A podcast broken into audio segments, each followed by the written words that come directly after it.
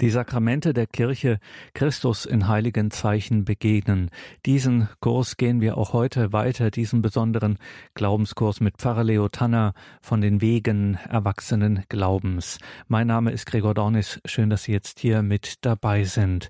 Ja, der Schatz der Sakramente, dort, wo uns Gott so unmittelbar körperlich, seelisch so nahe kommt wie nirgends sonst, diesen Schatz der Sakramente neu in unserem Leben zum Leuchten zu bringen. Das ist Ziel dieses Kurses Sakramente Christus in heiligen Zeichen begegnen, ein Kurs der Wege erwachsenen Glaubens. Wir hören hier die Vorträge, die diesen Kurs strukturieren von Pfarrer Leo Tanner und dazu gibt es auch, wenn Sie das auch mal zu Hause bei sich in der Gemeinde im Gebetskreis vielleicht gehen möchten, diesen Weg erwachsenen Glaubens gibt es ein sehr schönes, umfangreiches Begleitbuch dazu, ein Arbeitsbuch könnte man sagen, wenn das nicht so ein sperriger Name wäre. Es ist wirklich ein geistliches Buch für einen geistlichen Weg, das einem viele Hilfestellungen Übungen, Meditationen gibt, mit denen man wirklich diesen Weg Christus in heiligen Zeichen begegnen, die Sakramente gehen kann. Schauen Sie dazu in die Details zu dieser Sendung auf horeb.org im Tagesprogramm. Da haben wir den entsprechenden Link. Unser Hörerservice weiß auch Bescheid. Heute geht es weiter im Kurs Sakramente Christus in heiligen Zeichen begegnen mit dem fünften Teil Jesus spricht Vergebung zu Bußsakrament neu anfangen. Pfarrer Leo Tanner.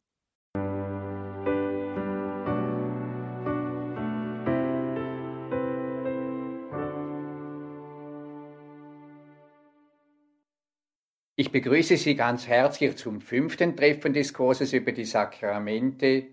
Sakramente, Christus in heiligen Zeichen begegnen Heute zum Thema Jesus spricht Vergebung zu, Bußsakrament neu anfangen.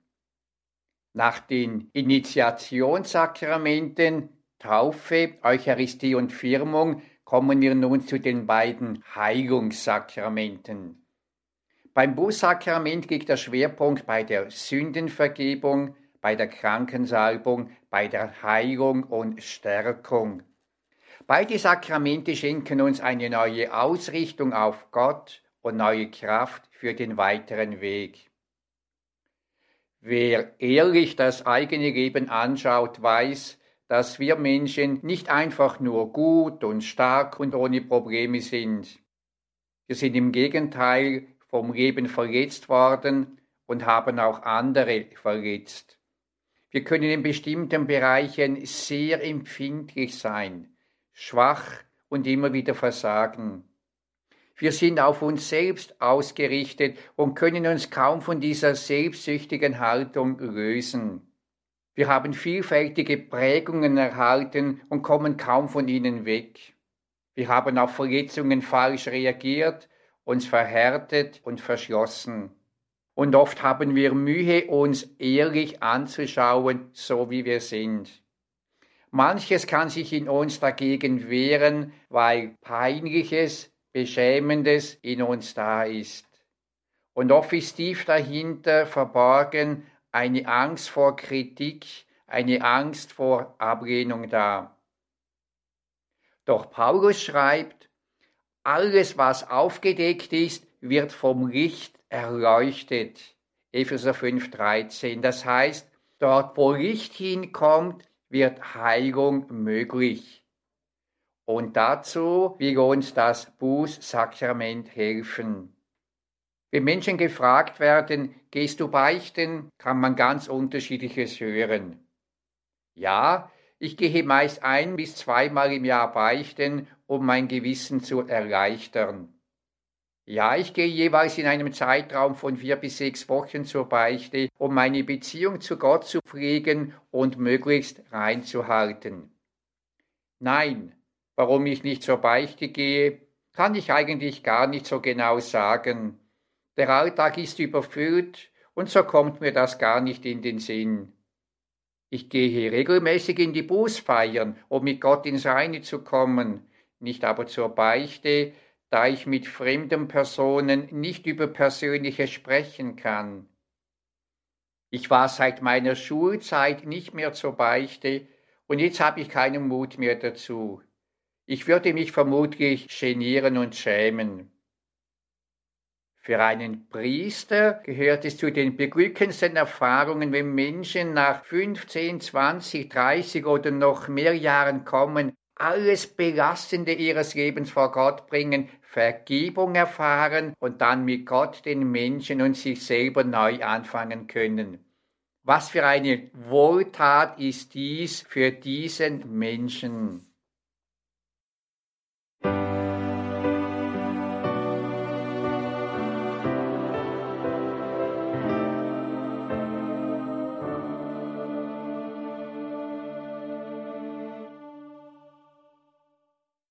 Es gibt verschiedene Gründe, weshalb Menschen mit dem Bußsakrament Mühe haben. Ein Grund besteht darin, dass Menschen mit dem Wort Sünde nichts mehr anfangen können. So sprechen wir heute von Sündigen, wenn wir zu viel gegessen oder einen kalorienreichen Nachtisch genossen haben. Doch Sünde meint Tieferes. Ein Blick auf unsere Lebenssituation zeigt, wir haben technisch viel erreicht und erreichen immer mehr und wir können darüber immer wieder nur staunen, was wir Menschen alles zustande bringen. Doch zugleich entdecken wir eine wachsende Unfähigkeit zu glücklichen Beziehungen. Wir erleben es Tag für Tag, wie Menschen einander das Leben schwer machen. Verletzende Urteile, Kränkungen, Ablehnung und vieles mehr hinterlassen Wunden, die uns noch lange wehtun können. Da spüren wir Sünde, denn Sünde ist da, wo Beziehungen gestört sind. Wenn wir ehrlich sind, müssen wohl die meisten von uns auch zugeben, dass wir Dinge tun, von denen wir genau wissen, dass sie falsch sind, und wir tun sie dennoch.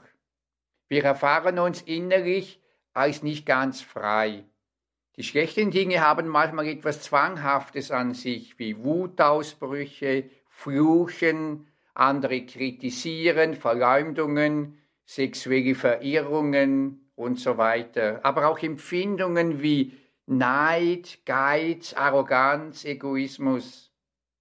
Wir können auch gefangen sein in Denkschemas oder Verhaltensmustern, nach denen wir seit Kindheit funktionieren. All dies hat mit dem zu tun, was die Bibel Sünde nennt. Hier kann noch eine Begriffserklärung hilfreich sein. Sünde ist nicht identisch mit Fehlern und Schwächen oder Schuldgefühlen.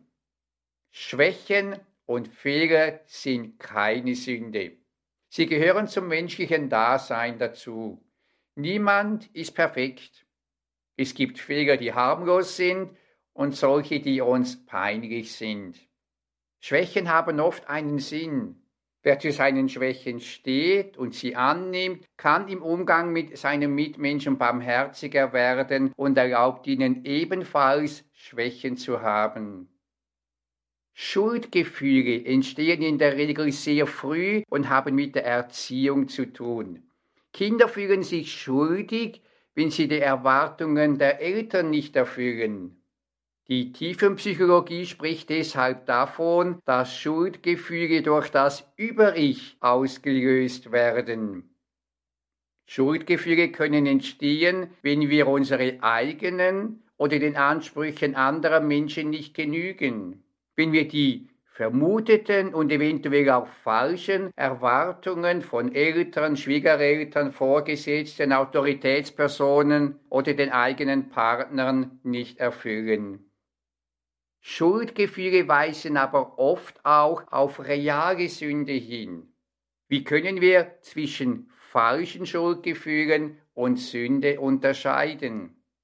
Während Schuldgefühle oft diffus, vage und unklar sind, ist die persönliche Sünde immer konkret und kann klar benannt werden. Sünde hat mit dem bewussten Einwilligen zu tun.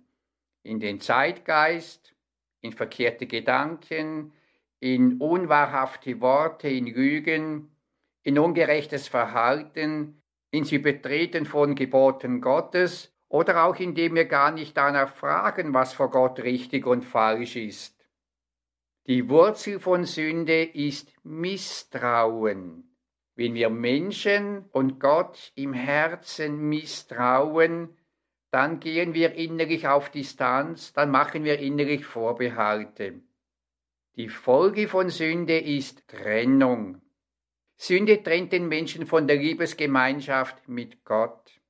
Sünde führt auch zu einer Spaltung im Menschen selbst.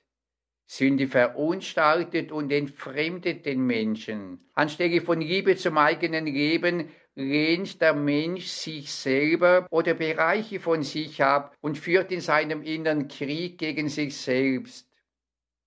Sünde wirkt zerstörerisch auf die Gemeinschaft der Menschen. Isolation und Unmenschlichkeiten aller Art sind die Folgen. Die Störung Sünde kann auch in der Beziehung zur Schöpfung da sein. Wenn wir die Schöpfung nicht leben, nicht schützen und nicht sorgsam mit ihr umgehen.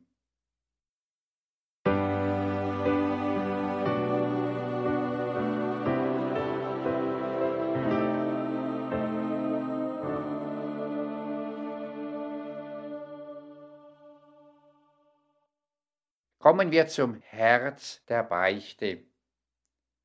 Ein weiterer Grund, weshalb Menschen Mühe mit dem Beichten haben, besteht darin, dass im Umgang mit Schuld und Sünde eine Art Scham vorhanden ist. So sagte mir ein 38-jähriger Mann in diesem Zusammenhang, ich gehe nicht zur Beichte, weil ich mich schäme, zu dem zu stehen, was in meinem Leben nicht in Ordnung ist. Der Mensch spürt, dass er nicht für die Sünde geschaffen ist. Sobald wir sündigen, wird es tief in uns ungemütlich. Wir versuchen schnell, Sünde zu vertuschen, zuzudecken, zu rechtfertigen, umzudeuten, Umständen oder anderen die Schuld zu geben, einfach weil wir dieses ungute Gefühl weghaben möchten. Doch Jesus hat da eine viel bessere Lösung. Dazu betrachten wir eine Szene aus dem Johannesevangelium. Die Schriftgelehrten und die Pharisäer brachten eine Frau, die beim Ehebruch ertappt worden war. Sie stellten sie in die Mitte und sagten zu ihm, Meister, diese Frau wurde beim Ehebruch auf frischer Tat ertappt. Mose hat uns im Gesetz vorgeschrieben, solche Frauen zu steinigen. Was sagst du? Mit diesen Worten wollten sie ihn auf die Probe stellen, um einen Grund zu haben, ihn anzuklagen. Jesus aber bückte sich und schrieb mit dem Finger auf die Erde. Johannes Kapitel 8, Vers 3 bis 6. Hier wird beurteilt und verurteilt. Die Schriftgelehrten und die Pharisäer verurteilen die Frau, Sie wollen Jesus reinlegen und sagen, diese Frau muss sterben, so steht es im Gesetz. Doch Jesus schweigt und schreibt in den Sand. Als sie hartnäckig weiterfragten, richtete er sich auf und sagte zu ihnen, Wer von euch ohne Sünde ist, werfe als erster einen Stein auf sie. Und er bückte sich wieder und schrieb auf die Erde. Johannes 8, Vers 7 bis 8. Jesus sagt damit, Steinigung ja, so steht es im Gesetz, doch nur wer ohne Sünde ist, kann das Gericht die Steinigung vollziehen. Und nur Jesus ist ohne Sünde. So ist Jesus der einzige Richter. Und was hat Jesus getan? Paulus schreibt, Jesus hat den Schuldschein, der gegen uns sprach, durchgestrichen und seine Forderungen, die uns anklagten, aufgehoben. Er hat ihn dadurch getilgt, dass er ihn ans Kreuz gehiftet hat. Kolosserbrief 2, Vers 14. Jesus hat das Gericht Gottes über die Sünde stellvertretend für uns alle am Kreuz auf sich genommen. Und so kann er allein uns freisprechen. Wir Menschen haben zwei unterschiedliche Tendenzen. Eine Tendenz besteht darin, uns selbst zu rechtfertigen, alle möglichen Gründe der Selbstentschuldigung vorzubringen oder die Schuld auf andere zu schieben, damit wir besser dastehen. Man kann dies besonders gut erleben, wenn Menschen miteinander streiten. Du hast angefangen, du bist schuld. Nein, du. Wir tun uns schwer, unsere Schuld zuzugeben und zu sagen, ja, ich habe das falsch gemacht, es tut mir leid, bitte verzeihe mir. Wir können für unser Fehlverhalten auch den Eltern, der Erziehung, der Gesellschaft, dem Schicksal und so die Schuld zuweisen. Doch solange wir nicht selbst die Verantwortung für unser Handeln übernehmen, werden wir nicht frei. Die andere Tendenz ist die Selbstverdammung. Wir verurteilen uns, schon wieder versagt, ich bin halt ein Versager, aus mir wird nie etwas. Menschen können sich so sehr selber verurteilen und fertig machen, dass sie manchmal keinen Ausweg mehr sehen. In der Beichte geht es nun gerade nicht darum, wie ich mich sehe. In der Beichte stelle ich mich vor Gott und unterwerfe mich seinem Urteil. Johannes schreibt, Gott ist größer als unser Herz und weiß alles. 1 Johannes 3:20. Gott allein weiß alles. Er weiß um alle Prägungen und Verletzungen. Er allein kennt alle Motivationen und Absichten. Er weiß, welchen Zwängen wir unterliegen und wo wir uns frei gegen die Stimme des Gewissens entschieden haben. Und deshalb zählt allein sein Urteil. Die Beichte zeigt uns Gottes Gericht über die Sünde.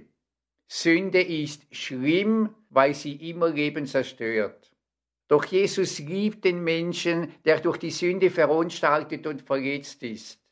Und so hat er am Kreuz alle Sünde auf sich genommen. Und nun kann er dem Sünder, der seine Sünde einsieht und umkehrt, seine Barmherzigkeit schenken. Er kann vergeben, heilen und neu aufrichten.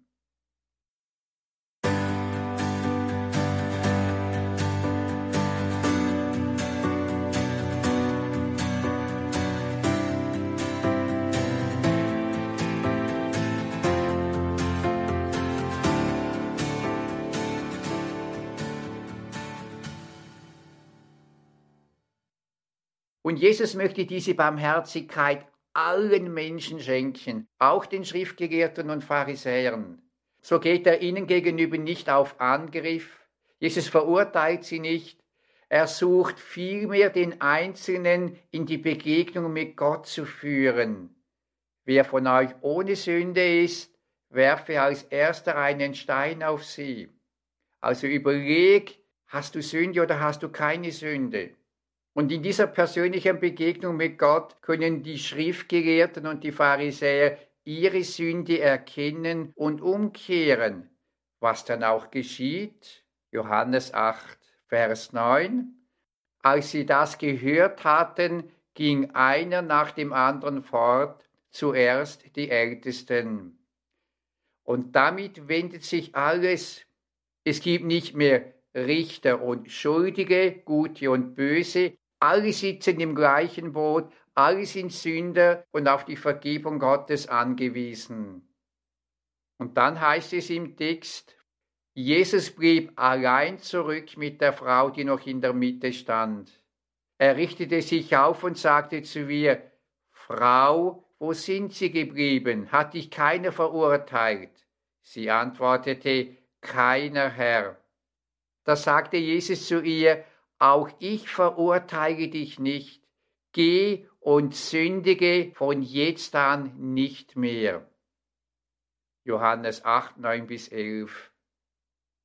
Bloßgestellt von der gierig gaffenden Menge stellten die Schriftgelehrten und Pharisäer zu Beginn die Frau in ihre Mitte. Beschämt und entwürdigt und im tiefsten zerstört, kauerte sie am Boden und wartete auf ihr Ende. Doch Jesus ließ dies nicht zu. Er, Jesus, schützt die Frau in ihrer Sünde. Er lässt nicht zu, dass sie fertig gemacht wird. Er nimmt sie mit ihrer Sünde an und sagt zu ihr, auch ich verurteile dich nicht. Ich nehme dich an, und diese Annahme macht sie nun frei, ihre Sünde anzuschauen, sich mit ihr und ihrer Lebensgeschichte auseinanderzusetzen.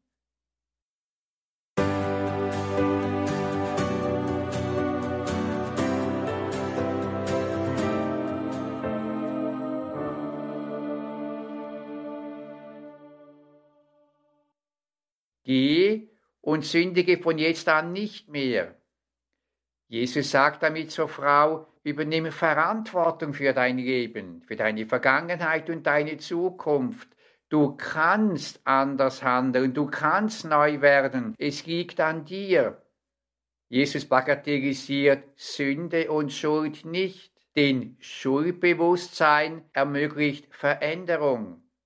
Erst wenn die Frau erkennt, was sie mit ihrem Verhalten sich selbst antut, wird ein Neuanfang möglich.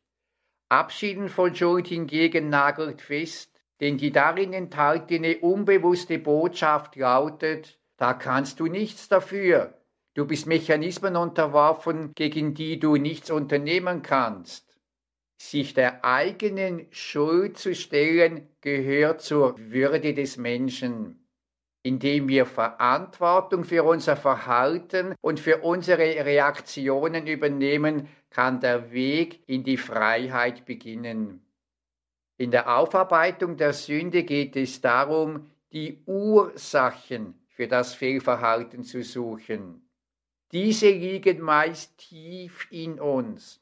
Oft haben sie mit den Defiziten und Verwundungen unserer Lebensgeschichte zu tun und mit unseren Versuchen, unsere Defizite zu füllen, Bestätigung und Wertvollsein zu erhalten. Bei der Frau können es verschiedene mögliche Ursachen sein. Vielleicht konnte sie nicht Nein sagen zu den Erwartungen anderer Menschen, konkret der Männer.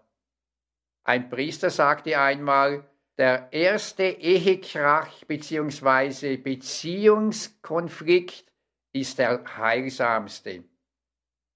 Was meinte er damit? Wenn zwei Menschen verliebt sind, möchten sie einander nicht verlieren. Wenn nun der Freund, es könnte natürlich auch umgekehrt sein, einen Wunsch äußert, der nicht dem entspricht, was die Freundin im tiefsten möchte, dann führt dies bei ihr in eine innere Auseinandersetzung. Wenn sie gelernt hat, ganz zu sich zu stehen, dann wird sie klar und bestimmt sagen, dass dies für sie nicht in Frage komme. Gleichgültig, ob der Freund sie deswegen verlassen werde oder nicht. Wenn sie diese Festigkeit nicht hat, dann kann die Frau aus Angst, den Freund zu verlieren oder weil sie ihn nicht enttäuschen oder ihm nicht wehtun will, Ja zu seinem Wunsch sagen, obwohl sie eigentlich ein Nein im Herzen hat. Und so beginnt eine Beziehung sich in eine fatale Richtung zu entwickeln. Zurück zur Frau, Vielleicht also konnte sie nicht Nein sagen zu den Erwartungen anderer Menschen oder zu ihren eigenen Wünschen und Impulsen. Vielleicht ist sie in ihrer Ehe unglücklich. Vielleicht sind Blockierungen da, die sie hindern, Liebe und Bejahung zu empfangen und zu geben. Vielleicht, vielleicht, vielleicht. Zur Aufarbeitung gehört auch die Frage, was suchte ich in dieser Sünde? Welche innere Sehnsucht trieb mich dazu? Was wollte ich damit erreichen? Und fand ich das, was ich suchte, oder habe ich das Ziel verfehlt? Die Frau hat das Ziel verfehlt und die Folgen ihrer Sünde leibhaftig zu spüren bekommen. Wenige reizvolle Momente brachten ihr tiefe seelische Verwundungen, stürzten sie in riesige Ängste, brachten sie in Todesgefahr und demütigten sie in ihrer Würde als Frau. Hat sich das gelohnt? Hätte es sich auch gelohnt, wenn sie nicht ertappt worden wäre? Und ist nicht bei jeder noch so kleinen Verfehlung die Angst dabei, ertappt zu werden? Im Anschauen der eigenen Lebensgeschichte wird die Frau erkennen, wo sie umkehren muss, wo sie Heilung braucht, damit sich die demütigende und schmerzhafte Geschichte nicht wiederholt.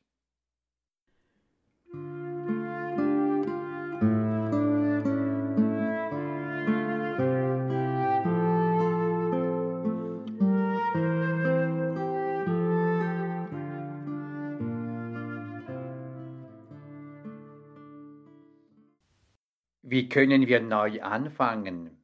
Wie können wir unserem Leben eine neue Richtung geben? Ein besonders gesegneter Ort ist der Empfang des Bußsakramentes. Wir können dieses Sakrament fast überall empfangen, allerdings nicht am Telefon oder per Mail, denn der Priester und ich müssen körperlich anwesend sein. Dies kann in einem Zimmer sein, bei einem Spaziergang, in einem Beichtstuhl oder einem Ausspracheraum. Entscheidend ist nicht der äußere Ort, sondern der innere Prozess. Der Weg der Umkehr geht über fünf Schritte, die in der Katechese auch als die fünf B besinnen, bereuen, bekennen, büßen und bessern bezeichnet werden. Diese fünf B möchten wir nun genauer anschauen. Der erste Schritt, besinnen, nachdenken. Im Zusammenhang des Überdenkens des eigenen Lebens ist vielen der Beichtspiegel vertraut. Dieser hilft mit Fragen dazu, gleich einem Spiegel unser Herz anzuschauen. Wir können damit wie mit einem normalen Spiegel umgehen. Wir schauen, ob wir uns gefallen, ob die Frisur passt, wo noch Schmutz ist, was noch schöner gemacht werden kann. Ähnlich kann mit dem Beichtspiegel nach dem Schmutz unseres Herzens gesucht werden. Die Beichte dient dann dazu, allen Sündenschmutz Jesus zu bringen, um uns von ihm reinwaschen zu lassen, damit wir uns selbst wieder gefallen, uns wieder schön und gut finden. Das ist ein guter erster Schritt. Doch das Hauptproblem dieser Betrachtungsweise ist, dass wir mehr auf uns selbst als auf Gott bezogen sind. Nicht, was wir an uns lieber anders hätten, ist die Frage, sondern wie Gott dies sieht. Es gibt nun verschiedene Wege, um im Licht Gottes unser Leben zu betrachten. So kann ich zum Beispiel damit anfangen, meine Beziehungen anzuschauen. Wenn wir uns selbst, Gott oder anderen Menschen nicht mehr in die Augen schauen können, spüren wir, dass etwas Störendes da ist. Ich schaue also zuerst auf Gott, der mir das Leben und überhaupt alles geschenkt hat. Gebe ich ihm den ersten Platz in meinem Leben? Vertraue ich ihm? Ehre ich ihn? Liebe ich ihn? Dann kann ich auf die Beziehungen achten und besonders auf die Beziehungen, wo Probleme und Schwierigkeiten da sind in meiner nächsten Umgebung, in der Familie am Arbeitsplatz, in der Freizeit, vielleicht in der Pfarrgemeinde, in der Nachbarschaft. Wie verhalte ich mich darin? Was sind meine Motivationen? Suche ich zu verstehen, zu lieben, zu dienen? Bin ich unversöhnt? Habe ich Vorwürfe in mir? Dann betrachte ich die Beziehung zu mir, zum Umgang mit der Zeit, mit der Sexualität, mit der Wahrheit, mit dem Geld, mit der Arbeit und natürlich auch den Umgang mit der Schöpfung. Und ich überlege, wie wünschest du, Jesus, dass ich mich in diesen Bereichen verhalte? Was ehrt dich? Was gefällt dir gar nicht? Was wünschest du anders? Es wird gut sein, von Zeit zu Zeit das eigene Leben im Licht der zehn Gebote Gottes zu betrachten und dem nachzugehen, wie Gottes gute Ordnung in den einzelnen Lebensbereichen aussieht. Wichtig dabei ist, dass ich nicht bei mir, bei meinen Vorstellungen stehen bleibe, sondern Gottes Sicht suche. Und darum ist es gut, den Heiligen Geist zu bitten, dass er mir zeige, wo Sünde da ist, was mich von Gott und seiner Liebe und seinem guten Weg absondert. Der zweite Schritt, bereuen, umkehren. Das Bewusstwerden der eigenen Sünde löst meist eine Art Schmerz, Reue aus. ich bereue die Sünde, sie tut mir leid. Die Kirche unterscheidet zwischen der unvollkommenen und der vollkommenen Reue. In der unvollkommenen Reue ist der Blick auf mich selbst gerichtet. Ich bereue und kehre um, weil ich mir selbst geschadet habe oder weil ich Angst vor der Strafe und der Gerechtigkeit Gottes habe. Bereits in dieser unvollkommenen Reue wirkt der Heilige Geist und sie genügt für den Empfang des Bußsakramentes. In der Reue kann ich nun aber auf Gott schauen, und je größer meine Liebe zu ihm ist, umso mehr schmerzt mich mein Verhalten, weil ich Gott und die Menschen zu wenig geliebt habe. Das ist die Liebesreue, die vollkommene Reue. Es tut mir leid, weil ich Gottes Liebe verletzt und zu wenig beantwortet habe. Die Reue ist das Entscheidende beim ganzen Weg. Sie führt zur Entscheidung, ich will mich von aller Sünde und ich will mich von allem trennen, was Gott missfällt. Ich will neu anfangen und nun ganz den Weg Gottes gehen.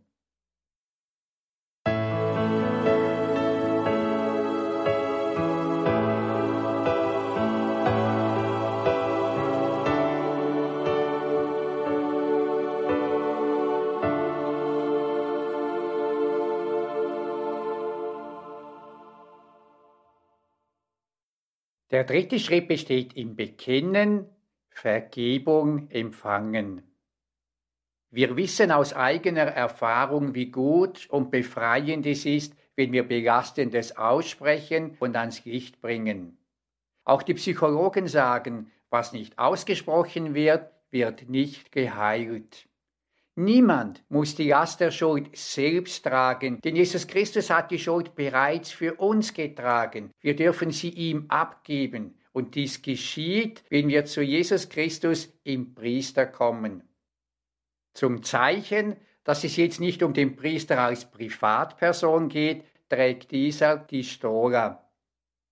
Der Priester beginnt vielleicht mit dem Kreuzzeichen im Namen des Vaters und des Sohnes und des Heiligen Geistes oder ich beginne mit dem Ruf, gelobt sei Jesus Christus und der Priester in Ewigkeit. Amen. Nun kann ich alles aussprechen, was mich belastet und was ich Jesus anvertrauen möchte. Dabei kann ich auch meine Nöte und Fragen zur Sprache bringen.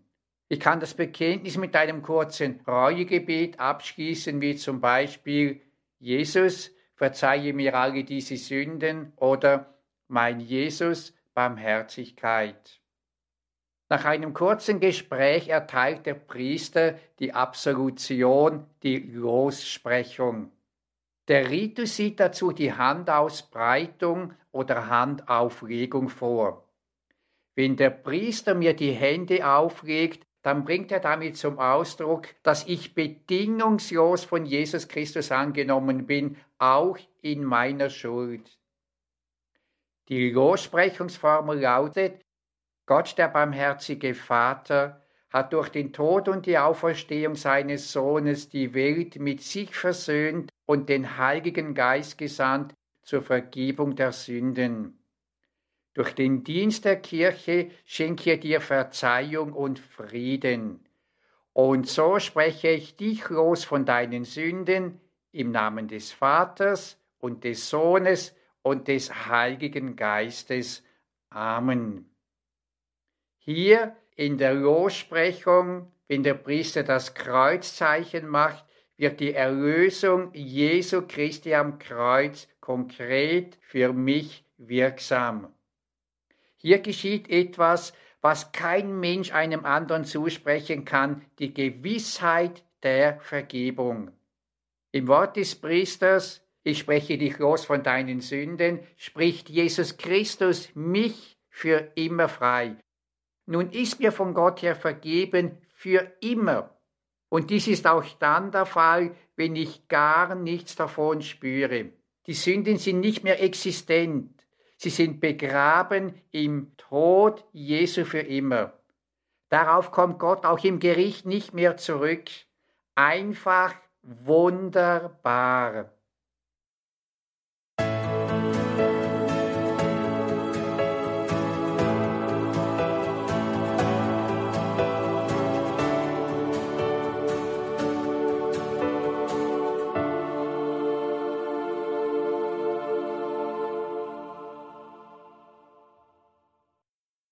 Der vierte Schritt besteht im Büßen in der Wiedergutmachung.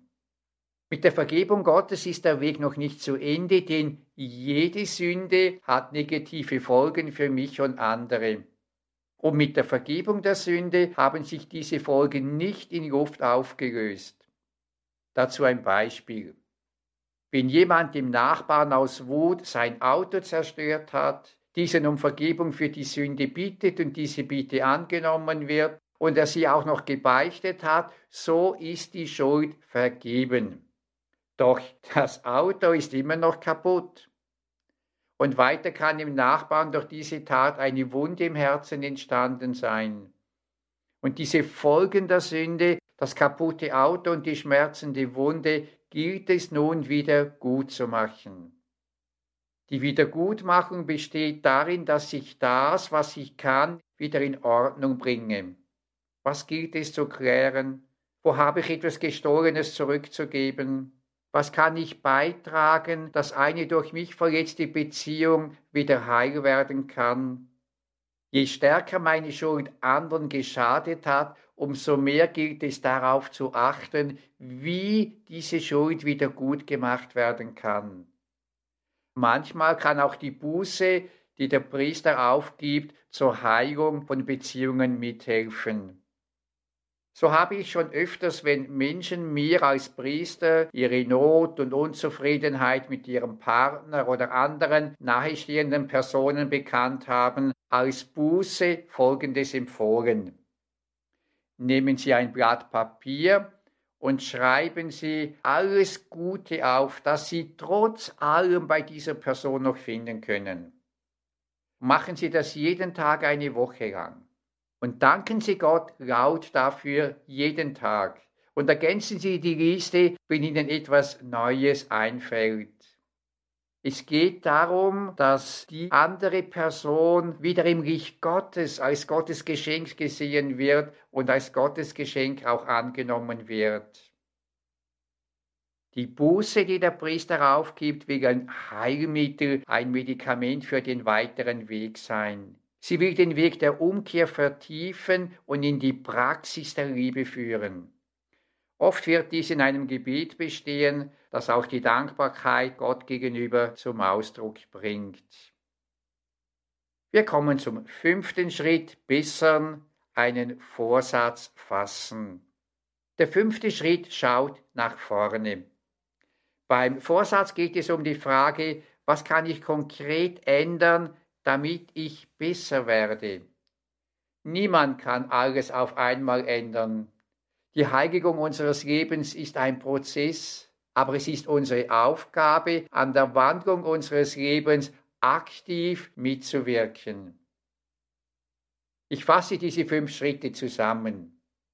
Ich schaue im Licht Gottes mein Leben an, dann treffe ich die Entscheidung, ich bereue, ich kehre um, nun bringe ich die Schuld Jesus und nehme seine Vergebung, die er am Kreuz für mich erworben hat, dankbar an. Frei geworden von der Last der Schuld geht es nun um das, was ich kann, wieder gut zu machen. Und dann, wie sieht der nächste Schritt aus, um der Mensch zu werden, der ich eigentlich sein möchte?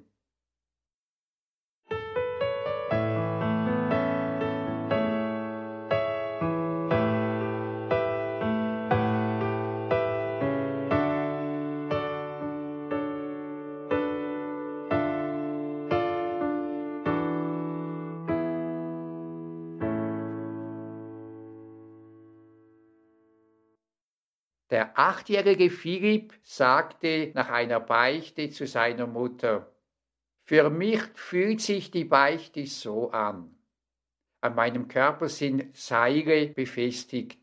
An den Seilen hängt ein schwerer Sack, in dem meine Sünden sind. Das ist sehr mühsam. Wenn ich aber zur Beichte komme, dann wird die Schnur durchgeschnitten, die Last fällt ab und ich kann mich wieder frei bewegen. Darum freue ich mich jetzt schon auf die nächste Beichte. Doch noch viel mehr als Philipp freut sich Jesus, wenn wir das Geschenk, das er für uns am Kreuz erworben hat, dankbar annehmen. denn er liebt uns so sehr, dass er nicht möchte, dass wir uns und anderen Menschen mit unseren unvergebenen Lasten das Leben schwer machen. Er möchte uns über allem, was in unserem Leben geschehen ist, umarmen und uns seinen göttlichen Trost schenken. Manchmal machen Menschen die Erfahrung, sie haben ihre Sünden gebeichtet, aber die Schuldgefühle sind nicht weggegangen.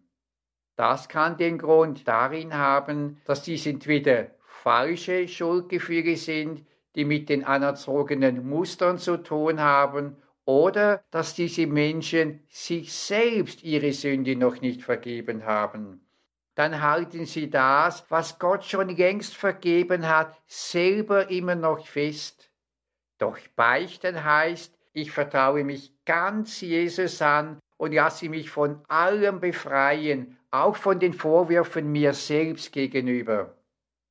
Und dazu kann es helfen, wenn wir die Vergebung Gottes feiern. Kinder können manchmal voll Freude hüpfen. Vielleicht können wir ein kleines Fest feiern und einfach Freude weiterschenken. Und warum nicht ihm, Gott, ein Loblied singen? Denn Jesus hat alles gut gemacht und er wird alles gut machen. Halleluja! Mir ist vergeben, ich bin rein und kann neu anfangen. Halleluja.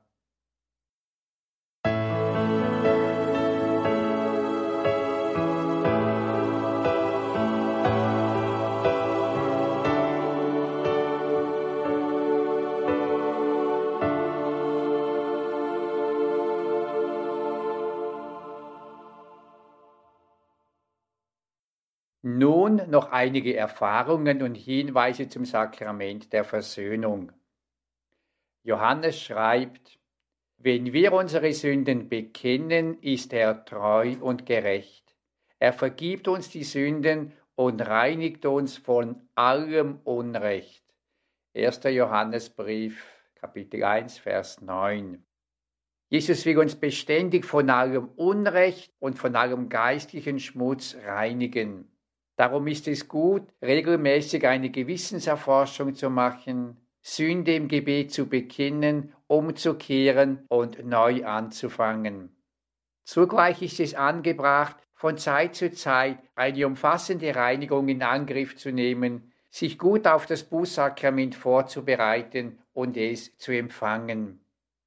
Denn die Wirkungen des Sakramentes der Versöhnung sind vielfältig. Die Beichte versöhnt den Menschen mit Gott und mit den Mitmenschen. Sie ermöglicht einen Neubeginn und befreit von der dauernden Belastung vergangener Schuld. Sie löst uns am tiefsten aus widergöttlichen Bindungen und Verstrickungen heraus. Sie stärkt uns in den Versuchungen zum Bösen und schenkt eine neue Freude und Entschiedenheit, den Weg Gottes treu zu gehen. Sie beruhigt das eigene Herz und gibt einen tiefen Frieden. Dabei ist Offenheit wichtig, wie Nathalie Hanke schreibt. Die Beichte ist ein Sakrament der Heilung, also verhalte ich mich ähnlich wie beim Arzt. Alles, was mir wehtut, was mich bedrückt, was mich belastet, kommt auf den Tisch. Je ehrlicher und schonungsloser ich dabei vorgehe, desto tiefer ist die Befreiung. Ich weiß, dass ich meinem Beichtvater alles sagen kann und keine Angst haben muss. Natürlich gibt es dennoch Momente, in denen mir das Sprechen schwer wird und ich gegen innere Widerstände kämpfen muss. Das ist aber ganz normal und gehört zur menschlichen Natur. Wenn es ganz schlimm wird, kann ich den Priester um Hilfe bitten. Hilfreich ist es, in überschaubaren Zeitabschnitten regelmäßig das Sakrament der Versöhnung zu empfangen und das eigene Leben vor Gott zur Sprache zu bringen. Dazu eine Form von Beichte, die auf Kardinal Carlo Maria Martini zurückgeht und schon vielen eine große Hilfe geworden ist. Er wies darauf hin, dass das Bekenntnis, die Confessio, in seiner ursprünglichen christlich gebrauchten Weise mehr ist, als reine Sünden zu bekennen.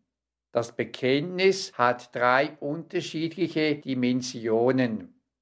Das erste ist das Bekenntnis der Größe und der Liebe Gottes, das Bekenntnis des Lobes und des Dankes, Confessio Laudis. Das heißt, ich fange meine Beichte damit an, dass ich zuerst Gott danke für alles, was er mir seit dem letzten Beichtgespräch geschenkt hat, was mir gelungen ist und was besser geworden ist. Ich danke für seine Hilfe, seine Bewahrung und seinen Trost. Das zweite ist das Sündenbekenntnis, Confessio Vitae, Lebensbekenntnis. Nun darf ich die eigenen Nöte, das eigene Versagen, die eigene Liebesbedürftigkeit, die negativen und schwierigen Geschichten zur Sprache bringen, um meine Schuld bekennen und um Vergebung bitten. Und das dritte ist dann das Bekenntnis des Glaubens, Confessio Fidei, ich spreche den Glauben, ich spreche das Vertrauen aus, dass Jesus Sieger ist über allen meinen Sünden und Nöten und dass er alles gut machen wird. Und ich halte fest an seiner Zusage, mir im Leben weiterhin zu helfen und mir auch in dem mit dem Priester besprochenen Vorsatz seine Kraft zu geben. Ich vertraue, dass durch ihn alles gut werden wird. Der Jugendkatechismus der katholischen Kirche fasst die Erfahrungen junger Menschen so zusammen. Es ist nicht modern zu beichten. Es ist vielleicht schwierig und kostet anfangs große Überwindung. Aber es ist eine der größten Gnaden, dass wir in unserem Leben immer wieder neu anfangen dürfen, wirklich neu, völlig unbelastet und ohne die Hypotheken von gestern, angenommen in Liebe und versehen mit neuer Kraft. Gott ist barmherzig und er wünscht sich nichts sehnlicher, als dass wir seine Barmherzigkeit auch in Anspruch nehmen.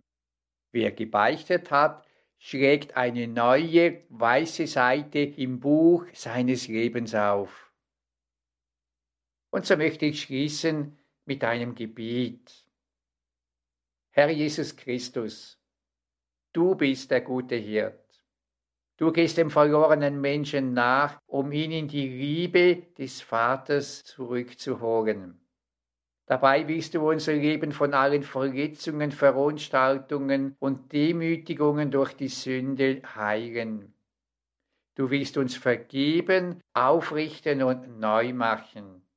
Wir danken dir, dass du am Kreuz schon alle Sünde getragen hast.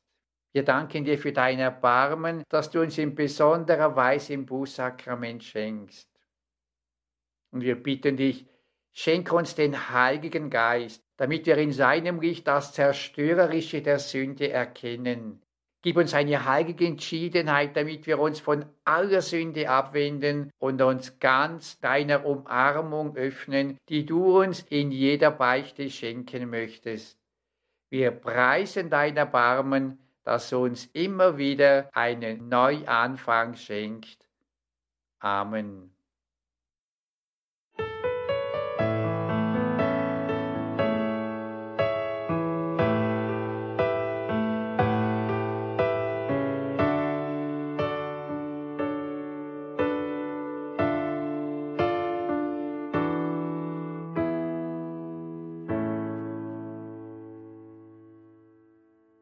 In der heutigen Credo-Sendung hörten Sie wieder, wie immer hier am Mittwochabend ab 20.30 Uhr, Pfarrer Leo Tanner vom Team der Wege Erwachsenen Glaubens. Dies ist der Glaubensweg Sakramente, Christus in heiligen Zeichen begegnen.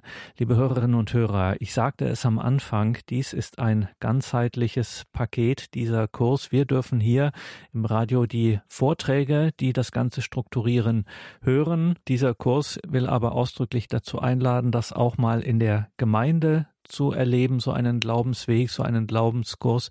Und dazu hat das Team der Wege Erwachsenen Glaubens, hat da ein Begleitbuch und auch weitere Begleitmaterialien zur Verfügung gestellt herausgegeben vom WEG Verlag, also WEG abgekürzt für Wege Erwachsenen Glaubens. Unser Hörerservice gibt Ihnen da gerne nähere Details, beziehungsweise wir haben das natürlich auch alles verlinkt im Tagesprogramm auf horeb.org beziehungsweise in der Radio Horeb App. Danke Ihnen allen fürs Dabeisein, für Ihre Verbundenheit mit Radio Horeb, dass Sie hier geistlich und materiell dieses Radio tragen. Es besteht ja ausschließlich dank Ihrer Gebete und Spenden.